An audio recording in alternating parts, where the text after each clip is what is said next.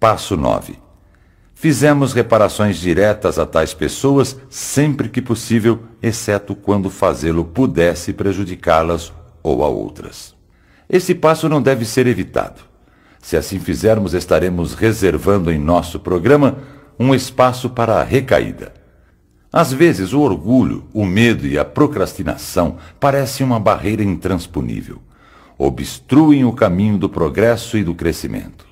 O importante é partirmos para a ação e estarmos prontos para aceitar as reações das pessoas que prejudicamos. Fazemos as reparações o melhor que podemos. É essencial escolhermos o momento certo deste passo. Devemos fazer as reparações quando a oportunidade aparecer, exceto quando fazê-lo possa causar mais prejuízo. Às vezes não poderemos realmente fazer as reparações por não ser possível nem prático. Em alguns casos, as reparações podem estar além dos nossos recursos.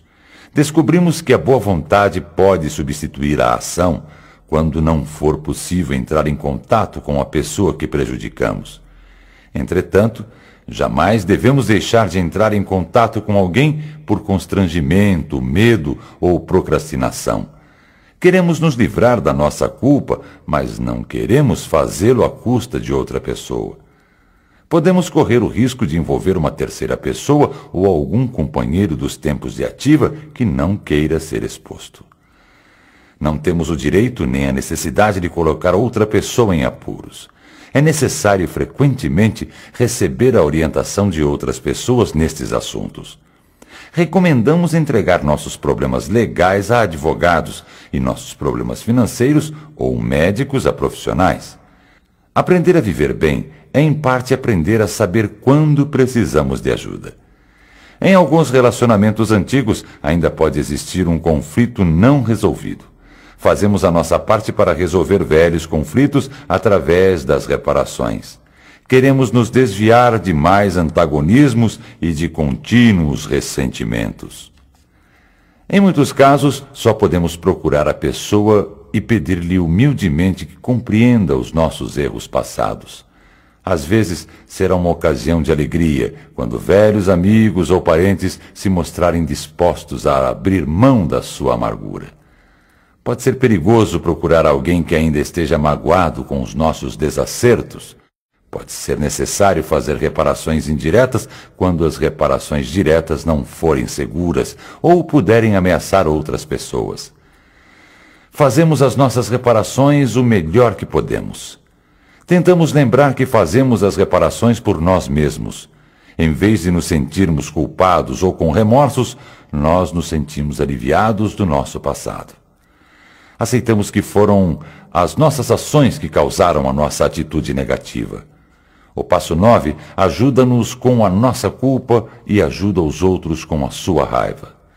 Às vezes, a única reparação que podemos fazer é nos mantermos limpos. Devemos isso a nós mesmos e às pessoas que amamos. Não estamos mais fazendo confusão em sociedade por causa do nosso uso. Às vezes, a única maneira de fazermos reparações é contribuirmos para a sociedade.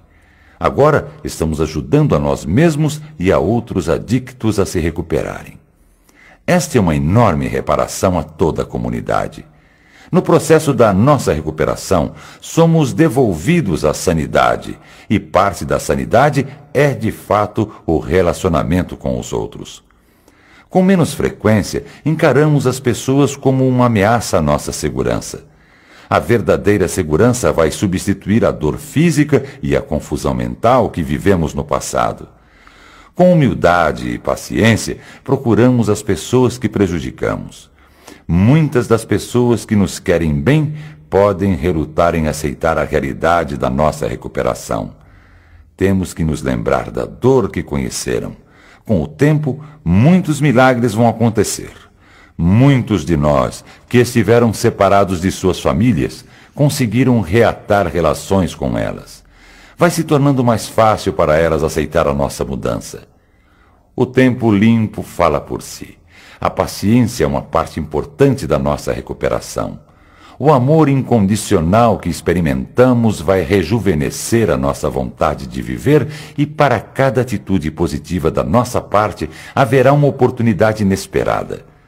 Uma reparação exige muita coragem e fé, e o resultado é muito crescimento espiritual.